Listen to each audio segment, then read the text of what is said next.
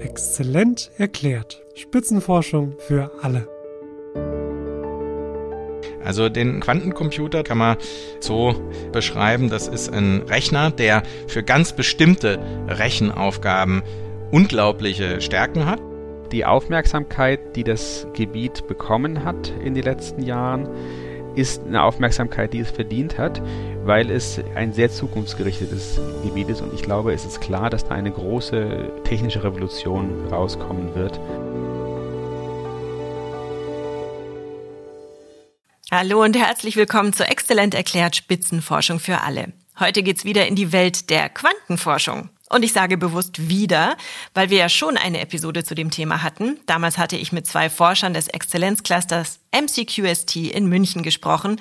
Und da ging es um Quantenkommunikation, Quantenkryptographie und vor allem um die Grundlagen der Quantenwissenschaft. Wenn ihr also Zeit habt, dann hört doch in diese Episode rein. Da wird vieles sehr ausführlich erklärt.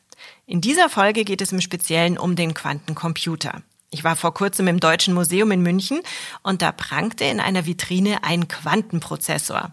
Ein kleines Ding, zwei mal 2,5 Zentimeter groß. In den Laboren von Google in den USA entwickelt und tatsächlich einer der Prozessoren, mit dem es 2019 Forscherinnen und Forschern gelang, die erste Rechenoperation mit einem Quantencomputer zu realisieren. Ein herkömmlicher Supercomputer hätte für die Rechnung 10.000 Jahre gebraucht. Der Quantenprozessor schaffte es in 200 Sekunden. Wie kann das sein? Dem gehen wir in dieser Folge auf den Grund, denn heute geht es um die Grundlagenforschung des Quantencomputings. Ja, das ist alles abstrakt und kompliziert, aber ich habe zum Glück zwei tolle Gesprächspartner gefunden, die mir geduldig alles erklärt haben. Professor Michael Köhl arbeitet am Physikalischen Institut der Universität Bonn und befasst sich mit experimenteller Quantenoptik. Und Sebastian Diehl ist Professor für theoretische Vielteilchenphysik an der Universität Köln. Gemeinsam forschen sie am Exzellenzcluster ML4Q. Wir fangen an mit Michael Köhl. Computer haben sich in den vergangenen Jahrzehnten ja rasant weiterentwickelt und sind auch immer kleiner geworden. Früher in den 60ern waren es ja ganze Zimmer voll. Mittlerweile haben wir die Handys in der Hand. Jetzt sind wir aber langsam am Limit, was das angeht, oder? Ja, die klassischen Computer haben eine Reihe von Schwierigkeiten, äh, auf die sie stoßen. Das eine ist die Miniaturisierung. Also wir können die Computer einfach nicht mehr weiter verkleinern, weil man schließlich an der Grenze kommt, dass einzelne Elektronen dann einfach die logische Information speichern. Und dann hat man einfach große Probleme mit dem Noise, mit dem Rauschen in den Speicherdaten. Das andere ist konkret auch die Wärmeabfuhr, weil wenn ich immer mehr miniaturisiere, muss ich immer mehr Prozessoren auf immer kleinere Fläche packen. Und ich habe tatsächlich Schwierigkeiten, auch die Wärme aus diesen Computern rauszubekommen. Wozu brauchen wir denn immer noch leistungsfähigere Rechner? Reicht das nicht langsam, wo wir jetzt schon angekommen sind?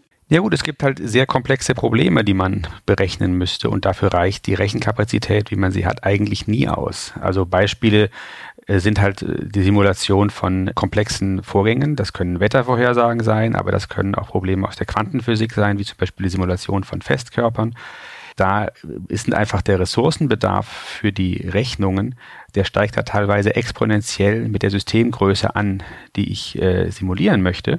Und dafür brauche ich einfach enorme Rechenkapazitäten. Jetzt habe ich schon den Eindruck, dass Quantencomputer ein, ein gewisser Hype sind, der auch in Massenmedien stattfindet zum Beispiel, was ja nicht bei jeder Forschungsrichtung so ist. Wie ist es für Sie, zu einem Hype zu forschen? Also früher war es ruhiger. äh, naja gut, ich glaube, der, der Hype, der hat seine, seine Vor- und Nachteile. Also ich glaube, die Aufmerksamkeit, die das Gebiet bekommen hat in den letzten Jahren, ist eine Aufmerksamkeit, die es verdient hat, weil es ein sehr zukunftsgerichtetes Gebiet ist und ich glaube, es ist klar, dass da eine große technische Revolution rauskommen wird, die unser aller Leben nachhaltig beeinflussen wird. Welche Bedeutung hat denn dieser ominöse Quantencomputer für unsere Gesellschaft? Nicht wundern, da kommt jetzt mein zweiter Gesprächspartner zu Wort, Professor Sebastian Diehl. Also den, den Quantencomputer, den, den kann man vielleicht so beschreiben, das ist ein Rechner, der für ganz bestimmte Rechenaufgaben unglaubliche Stärken hat und für andere auch nicht unbedingt äh, wesentliche Vorteile mit sich bringt. Aber äh, Fragen, die man da gut mit beantworten kann, sind häufig abbildbar auf eine Frage der Suche nach der Nadel im Heuhaufen. Ja? Und da kommt wieder dieser Quantenparallelismus äh, zur Sprache. Ja, wenn ich einen klassischen Computer eine Nadel im Heuhaufen suchen lasse, dann muss ich letztlich sequenziell alle Heuhalme durchgehen, bis ich die Nadel finde. Da gibt's einfach nichts Schlaueres. Während ein Quantencomputer durch diese Parallelität letztendlich alle diese Heuhalme gleichzeitig anschaut und damit, also das jetzt sehr ähm, weit übertragen, aber damit letztlich, das ist so ein Mechanismus, wie man den Quantenparallelismus ausnutzen kann, um äh, sozusagen solche Suchalgorithmen äh, zum Beispiel äh, zu beschleunigen. Ja? Und Anwendungen dafür sind zum Beispiel, also das ist eher eine Negativanwendung, man könnte damit äh, sehr gut solche Kryptographie-Protokolle brechen. Ja, das ist vielleicht jetzt dadurch wird was unsicherer wieder in unserer Welt. Ja. Andererseits zum Beispiel in der Chemie, ja, in der pharmazeutischen Industrie hätte das natürlich tolle Anwendungen. Ja. Alle Probleme, die hoch kombinatorisch sind, ja, die letztlich solche Suche nach welches, welches Molekül hat jetzt interessante Funktionalitäten. Das sind alles so Suche im Heu, der Nadel im Heuhaufen Probleme, äh, die man tatsächlich dann schon mit äh, durchaus existenten Algorithmen angehen könnte. Und dann ist natürlich auch der Kreativität keine Grenze gesetzt, ja noch weitere Anwendungen zu finden. Ja? Also tatsächlich das Auffinden von, von Quantenalgorithmen für den Fall, dass man einen Quantencomputer hätte, ist natürlich auch ein sehr spannendes Forschungsgebiet. Das heißt aber, es geht wirklich um besonders große Rechenoperationen und nicht um mein Handy, in dem dann auch mal ein Quantencomputer drin sein wird, oder? Dem, also im Handy, denke ich, ist, ist erst nicht zu erwarten. Da könnten andere Dimensionen der, der Quantentechnologien eine Rolle spielen. Ja, Quantentechnologien sind ja nicht äh, beschränkt jetzt auf das Quantencomputing. Das würde ich schon sehen als irgendwie den heiligen Gral, vielleicht auch noch das fernstliegende Ziel. Aber Quantentechnologien breiter gesprochen haben ja auch noch die Dimensionen von Quantenkommunikation, ja, zum Beispiel sichere Verschlüsselung, auch wieder basierend auf, auf Gesetzen der Quantenmechanik. Das ist was, sichere Datenübertragung, das vielleicht gar nicht mehr so weit hergeholt ist, ja, auch, auch für, für Alltagstechnologien. Ja. Es geht also darum herauszufinden, wie ein Computer noch viel, viel leistungsfähiger sein kann.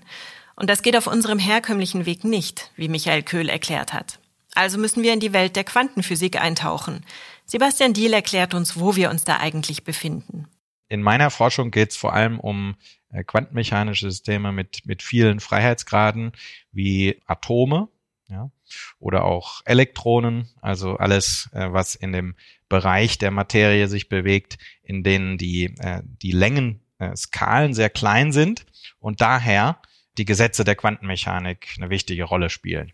Aber ich dachte, dass die Quantenphänomene eher bei noch kleineren Teilchen, also unter Atomgröße, stattfinden. Nee, also ab der Distanz von einem, äh, von, von einem ungefähr einem Bohrradius.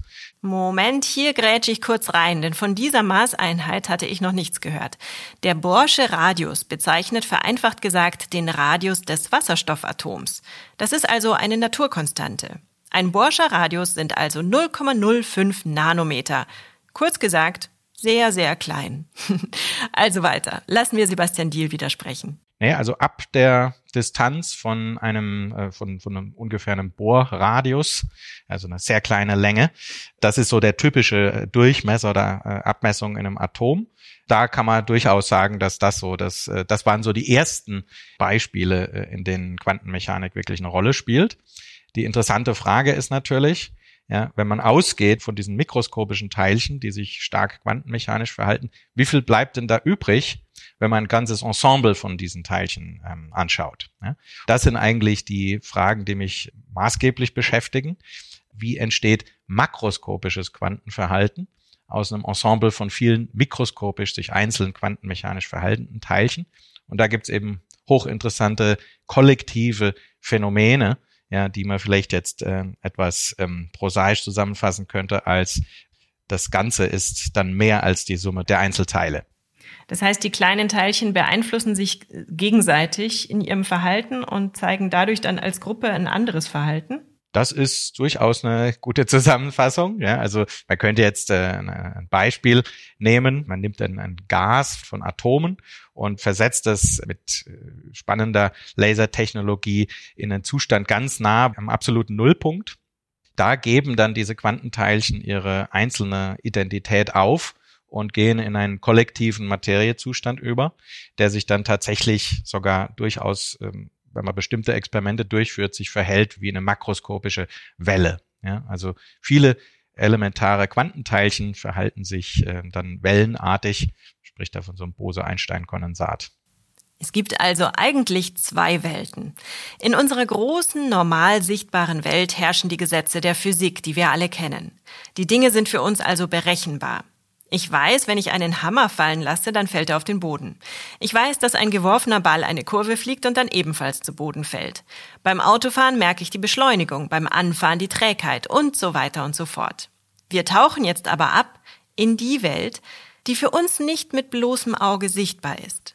Und da gelten erstaunlicherweise andere Gesetze. Denn winzige Quantenteilchen interagieren miteinander und verhalten sich dann plötzlich ganz anders, als sie es alleine tun.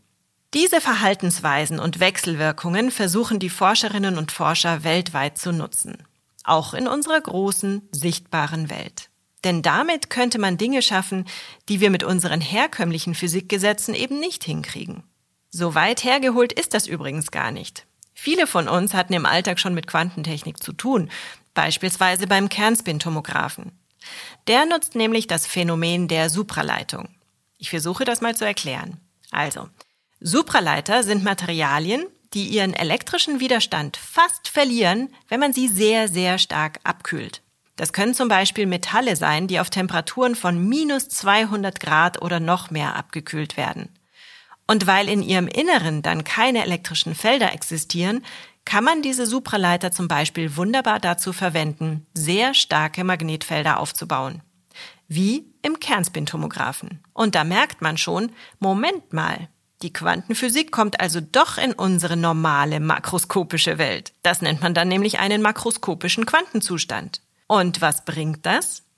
Beim Quantencomputer und beim Kernspintomographen in erster Linie Effektivität, oder? Also man versucht, möglichst wenig Energie zu verlieren. Da würde dann Energie verloren gehen und überall da, wo man das wirklich gar nicht brauchen kann, ja, um überhaupt irgendeine Funktionalität sicherzustellen, wie jetzt in so einem Kernspintomographen, da ist man dann eigentlich angewiesen auch auf solche Technologien. Und natürlich eine Vision kann sein, dass man solche Technologie auch für Stromtransport über größere Distanzen äh, verwendet. Eine andere Anwendung, und das ist jetzt, äh, ist viel kürzlicher, ist, dass man tatsächlich dieses makroskopische Supraleitungsphänomen verwendet auch, um große Qubits zu bauen. Da spricht man dann von Superconducting Circuits, also von supraleitenden Schaltkreisen, die diesen kollektiven Quanteneffekt ausnutzen und damit ein makroskopisches Quantenbit zu generieren. Das ist tatsächlich die Technologie, auf die die großindustriellen Firmen wie Google und IBM vornehmlich setzen, um damit Rohversionen von Quantencomputern zu bauen. Wo man dann solche Einzelbauteile tatsächlich verwendet, um einen ganzen Satz von Qubits zu bauen, ja, was ja sagen die Voraussetzung ist, um so einen, so einen Quantencomputer zu herzustellen. Da war schon dieses Wort Qubits. Was sind denn Qubits? Es klingt niedlich, aber es ist wahrscheinlich gar nicht so niedlich. Ich finde es auch niedlich. also ein Qubit ist die quantenmechanische Verallgemeinerung eines Bits. Ein Bit ist äh, sozusagen die Grundlage der Informationsverarbeitung, wie sie heute State of the Art ist, wie sie heute verwendet wird. Äh, ein Bit hat die Werte 0 und 1 oder Strom an, Strom aus.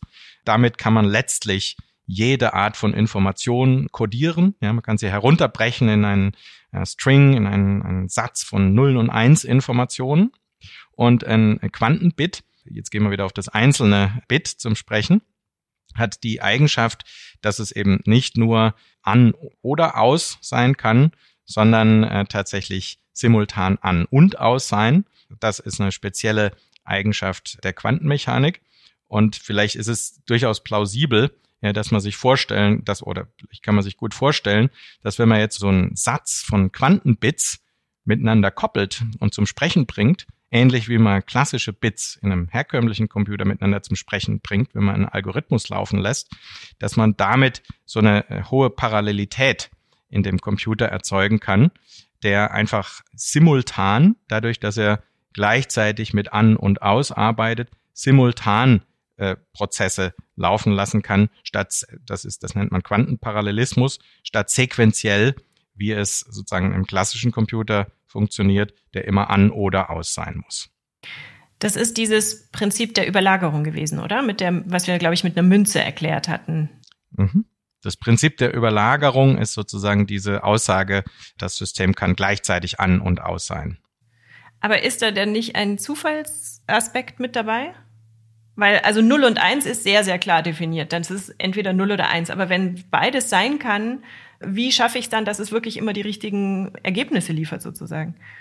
Das, das Interessante ist, in der Quantenmechanik ist eine ganz wesentliche Frage, ob man hinschaut oder nicht hinschaut. Die parallele Frage, wie es Einstein auf den Punkt gebracht hat, ist der Mond da, wenn man nicht hinschaut? Ja, würde vermutlich jeder sagen, natürlich ist der Mond da, wenn man nicht hinschaut. In der Quantenmechanik wird diese Frage jetzt über das Philosophische hinaus relevant. Die Aussage ist folgende.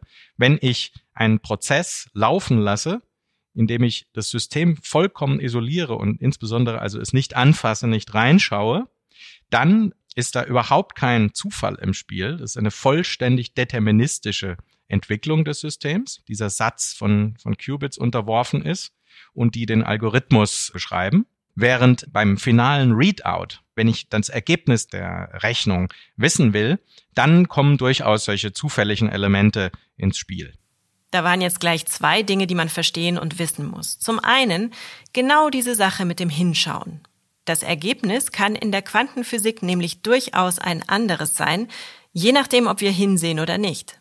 Das haben wir in der ersten Quantenfolge erklärt. Da ging es um Schrödingers Katze, das berühmte arme und zum Glück nur theoretische Tier, das in einer Kiste gleichzeitig tot und lebendig ist. Das zweite ist das Prinzip der Überlagerung, dass also zwei Zustände gleichzeitig vorliegen können. Das finde ich beim Gedanken an einen Computer sehr verwirrend. Denn der Computer funktioniert ja mit Nullen und Einsen. Noch klarer kann es nicht definiert sein. Da gibt's keinen dazwischen. Es ist entweder eine 0 oder eine 1. Wir vergleichen nochmal die beiden Systeme. Im klassischen Computing werden ja Bits eingesetzt, die einfach eine logische 0 oder eine logische 1 sein können. Das heißt, die Operationen äh, sind dann so, dass man Nullen in Einsen verwandelt und damit rechnet. Und in der Quantenmechanik kommt jetzt eben hinzu, dass wir zusätzlich zu der logischen 0 und zu der logischen 1 auch noch die ganzen möglichen Überlagerungszustände zwischen 0 und 1 haben können. Und das unterscheidet eben das Qubit von dem klassischen Bit. Und das gibt uns eben eine, eine größere Vielzahl von Rechenoperationen, die wir ausführen können, weil wir eben auch noch diese ganzen Überlagerungszustände, diese ganzen Zwischenzustände sozusagen haben. Aber wir müssen eben aufpassen, dass diese Überlagerungen auch erhalten bleiben während der Rechnung. Dass wir nicht plötzlich dann sagen, äh, wir fangen an mit der Überlagerung und plötzlich verschwindet die Überlagerung durch diese externe Störung. Jetzt habe ich beim Einlesen zwei zusätzliche Wörter gelesen, und zwar einmal die Spin-Qubits und die Majorana-Qubits. Was ist das denn? Das klingt schön. Ja, ein, ein Spin-Qubit ist vom Konzept her eigentlich das einfachste Qubit, was man sich vorstellen kann. Das Elektron ist ja das Elementarteilchen ist charakterisiert durch zwei Eigenschaften, durch seine Ladung, das kennen wir alle, und durch seinen Spin. Das ist quasi das magnetische Moment des Elektrons. Wien kann man sich vorstellen wie einen kleinen Magneten mit einem Nordpol und einem Südpol. Und dieser, dieser Nordpol-Südpol-Magnet von dem Elektron, der hat zwei Ausrichtungen. Also entweder ist Norden oben oder Süden ist oben. Und das ist sozusagen das Spin-Qubit, diese Orientierung des, des, des Elementarmagneten des, des Elektrons. Das sind quasi die zwei logischen Zustände, die man hat. Und jetzt kann ich mir vorstellen, jetzt kann ich diesen Magneten auch natürlich irgendwie in die, die Ebene drehen. Dann habe ich eine Überlagerung zwischen, dass der Magnet nach oben oder nach unten ausgerichtet ist. Insofern ist das das einfachste Zwei-Niveau-System, was wir kennen aus der Quantenmechanik. Allerdings sind diese einzelnen Elektronen relativ schwierig zu kontrollieren. Und das geschieht eben bei uns im Cluster in Halbleiterstrukturen, wo einzelne Elektronen in ganz kleinen Käfigen in einem Festkörper gefangen werden. Dort werden dann ihre Spins ausgerichtet und dann kann man versuchen, mit diesen Elektronenspins Rechenoperationen durchzuführen. Das sind die Spin-Qubits, das, das, das passiert in Halbleitern. Die Majorana-Qubits, das ist eine ganz andere Architektur. Ein Majorana-Qubit ist ein Qubit, wo sich quasi ein Elektron entlang eines Drahtes delokalisiert. Das heißt, ich, das ist jetzt wieder ein, ein, ein quantenmechanisches Konzept, dass eben ein Teilchen nicht mehr nur an einem Ort sich befinden kann, sondern ein Teilchen kann sich auch an zwei Orten gleichzeitig befinden mit gewissen Amplituden oder mit gewissen Wahrscheinlichkeiten. Und diese Majorana-Qubits, das sind eben Qubits, wo sich äh, Elektronen entlang eines Drahtes delokalisieren und sich an den Enden eben des Drahtes aufhalten. Und diese Majorana-Qubits ist quasi eine ganz andere Implementierung als ein, ein Spin-Qubit von einem solchen Qubit.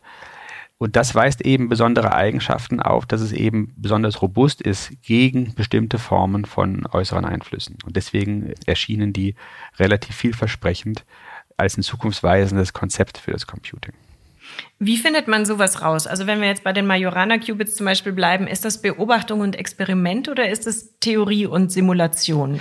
Also bei den Majorana-Qubits ist es im Moment vor allen Dingen auf dem Papier erdacht.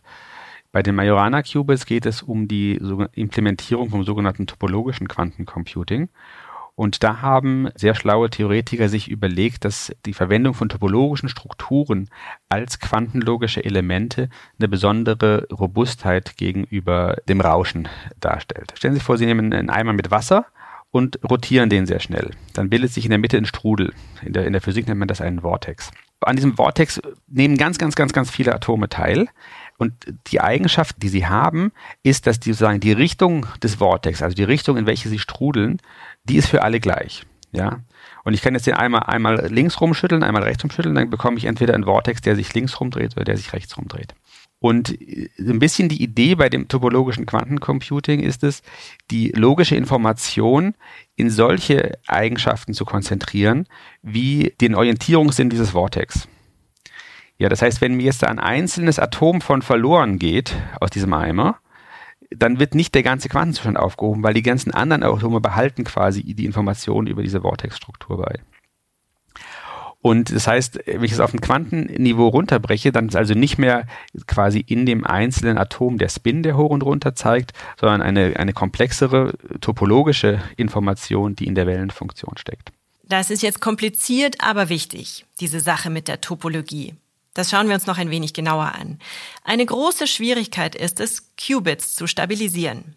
Die sind so ein bisschen wie der sprichwörtliche Sack Flöhe. Sie bleiben leider nicht gerne ewig ruhig und tun, was sie sollen. Also wird genau daran geforscht. Qubits so abzuschirmen, dass sie nicht abgelenkt werden und sich so ganz auf ihre Aufgabe konzentrieren können. Keine Angst, jetzt höre ich auch wieder auf, Qubits wie kleine Tiere zu sehen. Also eine Idee, ja, wie man solche Qubits äh, stabilisieren kann, basiert auf einem sogenannten topologischen Prinzip. Topologie ist eigentlich ein Bereich der, der Mathematik, der sich mit der Klassifikation von geometrischen Objekten auseinandersetzt. Als Beispiel stellen Sie sich eine Sphäre vor, Kugeloberfläche, und äh, daneben jetzt ein Torus, also so ein donutförmiges Objekt, oder auch eine Brezel. Ne? Und die Topologie beantwortet die äh, auf Anhieb äh, fast äh, trivial erscheinende Frage, wie kann man denn diese drei Objekte jetzt miteinander vergleichen und unterscheiden? Ja? Also diese Beispiele sind so einfach, dass man tatsächlich mit dem bloßen Auge sieht, okay, die Kugel oder die, die Sphäre hat natürlich keine Löcher, der Torus hat ein Loch und die Brezel hat tatsächlich zwei. Ja? Und die Idee von topologischen Qubits ist eben die, dass man Informationen, Quanteninformationen nicht abspeichert in der jetzt per Analogie in der Geometrie des Objektes, sondern tatsächlich in der Topologie des Objektes. Ja? Also ich frage jetzt nicht, wenn, wenn ich Informationen speichern will, ich schaue jetzt nicht direkt auf die Sphäre oder auf den, auf den Torus, ich speichere die Information ab, zum Beispiel in der Zahl der, der Löcher dieses geometrischen Objekts. Und da kann man sich auch gut vorstellen, ja, dass, dass sowas natürlich extrem robust ist. Ja, weil die, die Zahl der Löcher zu beeinflussen ist natürlich extrem robust unter kleinen Deformationen dieser geometrischen Objekte, ähm, was sozusagen den Störungen entspricht, ja, die der Isolation des Quantensystems entgegenwirken. Und damit hat man natürlich berechtigte Hoffnung, ja, dass man sozusagen wirklich stabile und ideegeschützte oder konzeptgeschützte äh, Qubits baut und nicht einfach die, die Präzision hochdrehen muss in der Isolation. Die Forschung, die, die, die wir jetzt dazu beitragen, ist natürlich die, die letztliche Forschung. Das ist ein ganz tolles, äh, großes Konzept. Die letztliche Forschung geht natürlich immer in kleineren Schritten voran. Und wenn man dann ganz genau reinschaut, dann muss man natürlich auch feststellen, dass ähm, auch da Fragezeichen gibt, ja, und, und vielleicht doch auch Mechanismen, die dieser idealisierten Beschreibung entgegenwirken. Und das sind also eigentlich praktische Fragen, ja, die zum Beispiel damit zusammenhängen, ja, wenn ich jetzt so ein, äh, so ein System auslesen will, ja, dann muss ich es halt doch wieder anfassen und muss letztlich auch an diese nicht lokale Information dran. Und dabei entstehen Fehler. Ja, also, und wir in der, in der theoretischen Physik, wir versuchen das im, oder speziell jetzt in, in meiner, meiner Arbeit, wir versuchen diese äh, praktischen Fragen bisschen zu konzeptionalisieren, zum Beispiel herauszufinden, wie robust wirklich solche topologisch abgespeicherte Information sein kann, ja, wenn ich beliebige oder verschiedenste Arten von Störungen da anlege. Und das ist eine Arbeit, die sozusagen wir da in, innerhalb dieses Clusters da dazu vornehmen. Ich hätte es ja nie gedacht, aber ich kann jetzt sogar einen Quantenwissenschaftler verbessern. Ja, bitte, ja. Die Brezel hat drei Löcher, glaube ich. Das stimmt allerdings, ja. Ich habe, ich wollte eins, zwei, viele, aber es stimmt natürlich. Die Brezel hat drei Löcher, ja. Das ist mein Erfolgserlebnis des Tages. Okay, ja, danke für den Tipp. Ha, und dieses Erfolgserlebnis koste ich jetzt noch ein wenig aus und wir machen eine kleine Pause. Mich interessieren bei diesen Gesprächen nämlich auch ganz praktische Dinge und zwar zum Beispiel, wie so ein theoretischer Physiker eigentlich arbeitet. Sitzt er den ganzen Tag am Computer und lässt diesen irgendwelche Modelle ausrechnen? Also das ist immer sozusagen diese Freiheit, die hat der einzelne Forscher ein Glück. Ich persönlich arbeite jetzt lieber mit äh, tatsächlich traditionell Bleistift und Papier und beziehe daraus zumindest meine, meine größte Kreativität. Aber es ist schon wahr, ja, gerade die Physik hat ähm, ein regelrechtes Schisma zwischen Experiment und Theorie. Und ich finde auch, dass diese Quantentechnologien eigentlich ein interessanter Punkt sind, an dem dieses Schisma wieder ein bisschen aufgehoben wird, aufgehoben werden muss. Ja? Weil tatsächlich, wenn das Fernziel ist, einen, einen, laufenden Quantencomputer zu haben, dann ist dieses Fernziel so groß und, und, und, und wichtig und mächtig, dass man, glaube ich, da besonders eng zusammenarbeiten muss, ja, um gute Theorieideen sagen, direkt auch in einem Experiment umzusetzen. Ist das auch das Faszinierende an dieser Thematik, dass man immer so an die Grenzen stößt? Also ich denke, das ist eigentlich fast das Leitmotiv von Forschung ganz im Allgemeinen. Ja? Dieses Bedürfnis oder der Wunsch oder die Faszination daran zu wissen, dass man sozusagen am, am Strand des Unwissens in einem Ozean des Wissens sitzt und äh, versucht einfach da ein bisschen weiter reinzukommen, gleichzeitig sich bewusst sein, dass dieser Ozean beliebig groß ist und eigentlich nicht äh, zu durchschiffen auf den Distanzen, die ein Forscherleben zu bieten hatte. Aber es gibt ja so viele greifbarere Fächer, also Dinge, also die, die, normale Naturbeobachtung, die dann zu Wissenschaft geführt hat, ganz früher und so weiter. Also das, das sind Dinge, die man sehen kann. Bei euch kann man nicht sehen. Das ist die Frage, was man unter Sehen versteht. Ja, also ich meine, äh, es ist ja, also sicher ist Physik jetzt irgendwie äh, sozusagen abstraktes Sehen, also die theoretische Physik abstraktes Sehen, aber das ist auch eine Art von, von, von Erfahrung, ja? also von irgendwie, oder der, das Gefühl, wenn man wirklich äh, was verstanden hat, ist einfach unbeschreiblich. Ja? Und dafür nimmt man dann auch gerne die, die langen Durststrecken, das, das permanente Gefühl eigentlich des, des Nichtverstehens äh, so gern in Kauf, ja? wenn dann einmal wirklich so ein, äh, so ein Verständnisfortschritt äh, kommt. Der berühmte Heureka-Moment treibt also die Forscher an. Mal sehen, ob wir den heute zumindest im Kleinen auch erleben. Also, Pause vorbei. Wir machen weiter in der Quantentheorie. Wir wissen jetzt also, dass Qubits sich leicht stören lassen, beispielsweise durch Einflüsse von außen. Ja, das könnten zum Beispiel äußere elektromagnetische Felder sein, die die Rechenoperationen stören. Also die Rechenoperationen, die wir durchführen auf, auf den Prozessoren, ist ja so, dass wir da einzelne Atome haben oder einzelne Qubits allgemein gesprochen. Die werden mit von außen mit elektromagnetischen Feldern, zum Beispiel Lasern oder Mikrowellen, manipuliert, um die Quantenzustände einzustellen. Jetzt ist es natürlich so, dass wir da gezielt solche äh, Laser oder Mikrowellen einstrahlen. Allerdings ist natürlich in der Umgebung des Qubits immer noch das ein Lüfter ist mal von einem Gerät da oder Licht fällt auf die Probe oder sowas. Und das sind natürlich ungewollte Beeinflussungen dieser kleinen Recheneinheiten und die wollen wir eben abschalten. Damit wir eben fehlerfrei rechnen können.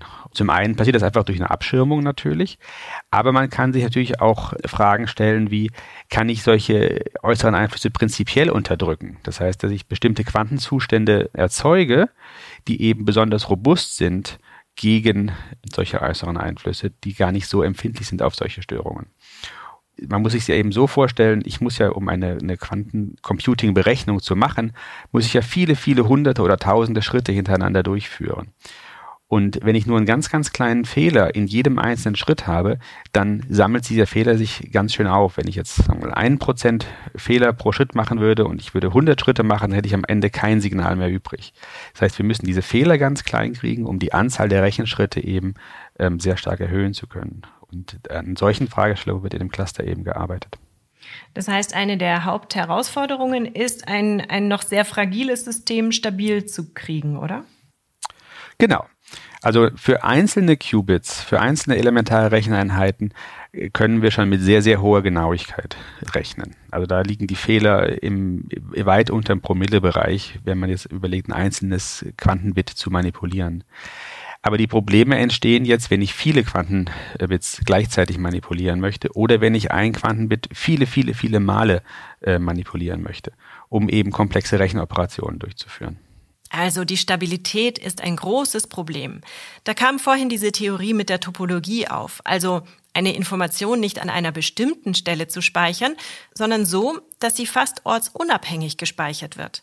Dann kann sie nämlich auch nicht so leicht verloren oder kaputt gehen. Wir sind damit wieder bei einem Quantenphänomen, das faszinierend und irritierend zugleich ist. Sebastian Diel erklärt es uns. Da geschieht ein topologisches Phänomen äh, unter Umständen, also unter den, unter den richtigen Bedingungen, nämlich dass sich sozusagen die Information eines äh, Quantenbits abspeichert, ausschließlich an den, an den Rändern dieses Systems. Ja. Wir haben da die, die Parallele zu dem äh, Qubit, das gleichzeitig an und aus sein kann. Hier kann das Teilchen gleichzeitig am linken und am rechten Rand sein. Und das ist sozusagen eine nicht lokale Abspeicherung von Informationen. Und jetzt kann man sich, glaube ich, ganz gut vorstellen, wenn man die typische Störung, die an so ein System angreift, ist immer ein lokaler Vorgang. Ja? Also ganz elementar gesprochen, am einen Rand des Drahts wackelt irgendeine Störung herum und am anderen auch. Aber dadurch, dass die Information tatsächlich weder am einen noch am anderen Rand wirklich lokalisiert ist, ist die Information geschützt ja, gegenüber solchen lokalen Störungen. Und das ist eben das, das äh, topologische Prinzip, ähm, das der Robustheit dieser so äh, hergestellten topologischen Quantenbits ähm, sagen entspricht. Ich dachte gerade, das ist wie eine kleine Cloud. Das ist auch eine kleine Cloud. nee, das ist wirklich lustig. Ja? Ich meine, das ist eigentlich, also das, äh, das ist, das ist aber letztlich wirklich die Idee, ja? dass man sozusagen Informationen nicht lokal abspeichert und dadurch gegen lokale Störungen robust macht. Was vielleicht parallel ist, dass auch sozusagen die Information, die in dem einzelnen Quantenbit jetzt steckt, letztlich sitzt auf einem makroskopischen sich quantenmechanisch verhaltenden System. Ja, also man braucht sozusagen das Ensemble von ganz vielen Quantenteilchen, um wirklich sozusagen ein einzelnes Quantenbit robust zu machen. Ja? Und genau dieser Vielteilchencharakter in dem Fall dieses Drahtes, den wir besprochen haben, ist letztlich, dass die Länge dieses Drahtes, ja, und der überall sozusagen die gleichen Eigenschaften haben muss, das ist sozusagen der Vielteilcheneffekt, der der Idee von solchen Quantenbits dann ähm, unterliegt. Und als wäre ein einzelner Quantencomputer nicht schon schwierig genug, wollen die Forscher des Exzellenzclusters ML4Q auch noch mehrere Quantencomputer vernetzen. Also innerhalb des Clusters arbeiten wir vor allem an der Interkonnektivität, also sprich an dem Verknüpfen von elementaren Bauelementen. Und das kann man sich ungefähr so vorstellen wie die elementare Version eines Quanteninternets. Also es geht ja darum, dass man nachher verschiedene Computer miteinander kommunizieren lassen möchte. Jetzt ist es so, wenn ich jetzt zwei Quantencomputer miteinander kommunizieren lassen möchte, dann muss auch die Verbindung zwischen denen quantenmechanisch sein. Das heißt, ich kann jetzt nicht plötzlich hingehen und sagen, okay, ich lese in einen aus und dann transferiere ich die Daten klassisch auf, einem, auf einer Harddisk zum anderen Quantencomputer. Dann würde mir diese Quantenverschränkung, diese Quantenkohärenz verloren gehen. Das heißt, wir müssen eine Schnittstelle bauen, die diese Information auch eben quantenkohärent von einem zum anderen bringen kann.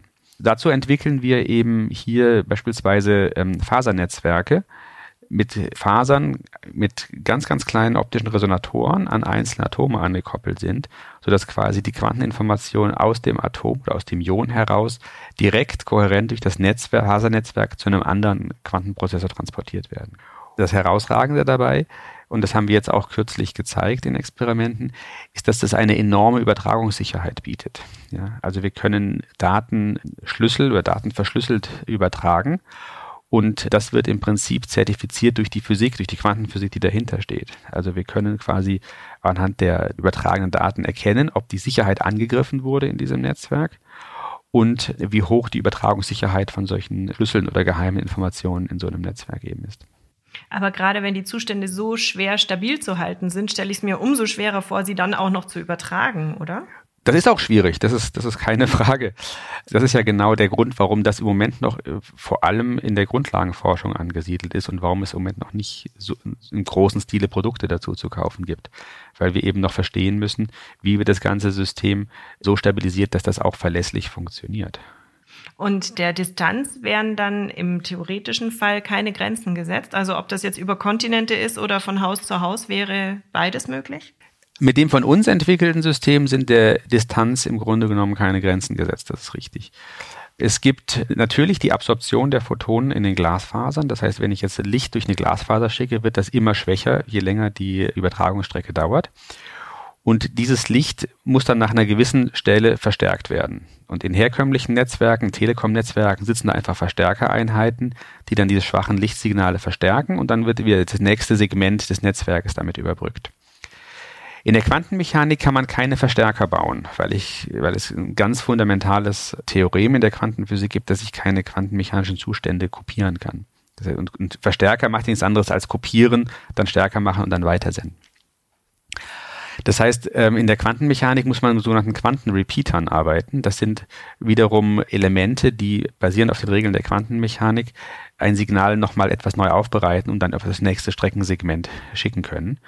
Und wir konnten jetzt ein solches Modul bauen innerhalb des, des Clusters, dass wir eben eine, eine Quantenverschlüsselung demonstriert haben, die eben kompatibel ist mit dem Einsatz von solchen Quantenrepeatern. Und dadurch äh, ist, das, ist das System, was wir haben zur Quantenschlüsselübertragung, äh, im Prinzip auf unendlich lange Strecken einsetzbar, ja. Kann sein, dass ich da jetzt was total durcheinander schmeiße, aber ich habe ja relativ viel zu dem Thema gelesen und kam dann auf dieses interessante Phänomen, dass ein Quantenteilchen an zwei Orten gleichzeitig sein kann. Das kann man sich da nicht zunutze machen, oder? Das wäre natürlich das Einfachste, wenn es gar nicht erst übertragen werden muss, sondern schon da ist. Doch, das machen wir. Also das, das, das liegt dem zugrunde. Also die Tatsache, dass ein Teilchen an zwei Orten gleichzeitig sein kann, oder sagen wir mal allgemeiner ein Quantenzustand an zwei Orten gleichzeitig sein kann, das wird sich bei diesem, bei dieser Schlüsselübertragung zunutze gemacht. Das heißt, wir, was wir machen, ist, wir erzeugen die Verschränkung zwischen zwei Qubits. Und das eine Qubit ist eben in einem äh, Atom gespeichert und das andere Qubit ist ein Photon. Das Photon wird dann übertragen. Das heißt, das Photon läuft durch diese Glasfaser zu einem ganz entfernten Ort, aber es behält seine quantenmechanische Korrelation, seine quantenmechanische Verschränkung mit dem zurückgebliebenen Teilchen bei. Das heißt, wir behalten quasi in einem Quantenspeicher eine, äh, wenn man so möchte, einen, einen Teil dieses, dieser Information zurück, die wir aussenden. Und äh, dadurch delokalisieren wir diese Information über zwei weit entfernte Orte. Das ist genau wie diese Quantenübertragung funktioniert. Aber um diese, das zu erzielen, dass das zwei Teilchen, ein Teilchen an zwei Orten sein kann, oder dass ein Zustand sich delokalisieren kann über zwei Orte, muss ich natürlich trotzdem diesen Zustand an den Ort erstmal bringen, an den anderen Ort. Das, das löst das Problem nicht. Woran werde ich denn in Zukunft merken, wenn ich die Quantenversion des Internets nutze? Naja, das Erste, was Sie merken werden, ist, dass es sehr viel langsamer ist. ja, also die, die Schlüsselübertragungsraten, mit denen wir im Moment arbeiten, die sind, die sind sehr begrenzt. Also wir reden da übers, über, über Übertragungsraten, die liegen im, im Bereich von einigen 10 Hertz oder, oder 100 Hertz oder Kilohertz oder sowas. Aber ähm, ich sag mal so, Sie brauchen das ja auch gar nicht für alle Anwendungszwecke, sondern es ist ja sozusagen ein Anwendungszweck, der sehr speziell ist. In diesem Fall ist eben die Schlüsselübertragung, die absolut sicher ist. Und wenn der Schlüssel übertragen ist, dann können Sie ja Ihre Nachricht über das konventionelle Netz schicken ja, über das konventionelle, sagen, wir werden nie die Version, nie das zu einem Punkt kommen, dass das Quanteninternet das normale Internet komplett ersetzt. Das ist auch nicht notwendig. Und jetzt kommt sie, die Frage aller Fragen. Die Frage, die mir alle Leute gestellt haben, denen ich erzählt habe, worum es in dieser Podcast-Episode geht. Trommelwirbel, denken wir uns einfach dazu, oder? Dadurch, dass der Quantencomputer so ein Buzzword ist und auch in der Allgemeinheit angekommen ist und alle irgendwie so drauf warten, kann ich mir vorstellen, dass da ein, ein regelrechtes Rennen in der Wissenschaft wahrscheinlich weltweit ausgebrochen ist und sehr, sehr viele daran arbeiten, eben den ersten, sagen wir mal, Prototypen zu erstellen, einen funktionierenden Quantencomputer. Aber wie nah sind wir diesem Ziel wirklich? Ja, also ich würde sagen, ich würde den, den Stand so einordnen, wir sind noch da relativ in den Kinderschuhen. Es ist trotzdem ein hochspannendes und sehr dynamisches Feld. Und tatsächlich konkurrieren zurzeit, also das ist absolut korrekt, ja, es gibt ganz viele Spieler, die da aktiv sind. Und eine Strategie ist zum Beispiel diese, diese Qubits, die basieren auf diesen supraleitenden Schaltkreisen, die wir vorhin besprochen haben, dass man die sozusagen einfach mit brutalem Engineering immer besser macht, immer besser isoliert und dadurch vielleicht äh, letztlich sozusagen den Durchbruch schafft durch so einen Gewaltakt und viel, viel Geld in Engineering investiert. Ja. Es ist aber auch noch äh, sozusagen, das halte ich auch für sehr vielversprechend und, und sollte gemacht werden. Ich freue mich wirklich, dass, dass so große Firmen sagen, darauf anspringen und da wirklich auch Geld in die Hand nehmen. Es ist andererseits aus meiner Sicht noch so weit in der Ferne, dass durchaus noch Raum ist für alternative Konzepte, ja, wie man zum Beispiel auch mit äh, Ideen aus der, aus der Theorie Qubits stabilisieren kann. Ja. Und da kommt man dann eher in den Bereich ja, von weniger von, von Industrieforschung als dann ähm, das, was tatsächlich dann Universitäten und professionelle Grundlagenforschung, äh, Einrichtungen leisten können. Ja? Und auf dieser Seite, das ist so die Schlagrichtung von diesen, von unserem Exzellenzcluster jetzt, dass wir uns die Frage stellen, soll man nicht nochmal an die Grundlage zurückgehen und jetzt nicht einfach auf brutales Engineering setzen, sondern nochmal überdenken, ob es nicht vielleicht sogar physikalische Mechanismen geben kann, die diese elementaren Bausteine, diese Qubits, stabiler machen. Ja, immer im Hinterkopf habend, ja, dass letztlich die Stabilität des einzelnen Qubits entscheidet über die Funktionalität dieses ganzen Quantencomputers, der natürlich aus sehr vielen Qubits besteht. Ja.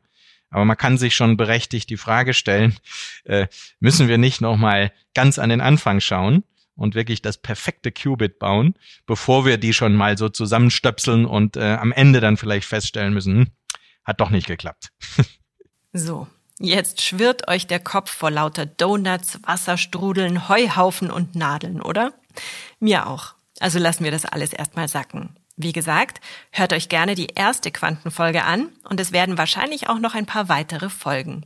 Seid offen für dieses Thema, auch wenn es so unglaublich abstrakt und unvorstellbar ist. Es ist extrem spannend und wird vieles in unserer Zukunft beeinflussen. Wir hören uns bald wieder. Bis dahin, bleibt neugierig, eure Larissa Vassilian. 57 Exzellenzcluster, ein Podcast. Regelmäßig berichtet Exzellent erklärt aus einem der Forschungsverbünde, die im Rahmen der Exzellenzstrategie des Bundes und der Länder gefördert werden. Die Reise geht quer durch die Republik und genauso vielfältig wie die Standorte sind die Themen. Von A wie Afrika-Studien bis Z wie Zukunft der Medizin. Seid bei der nächsten Folge wieder dabei und taucht ein in die spannende Welt der Spitzenforschung. Wenn euch der Podcast gefallen hat, abonniert Exzellent erklärt bei dem Podcast-Anbieter eurer Wahl. Ihr habt noch Fragen? Hinterlasst uns einen Kommentar oder schreibt uns an info at exzellent-erklärt.de.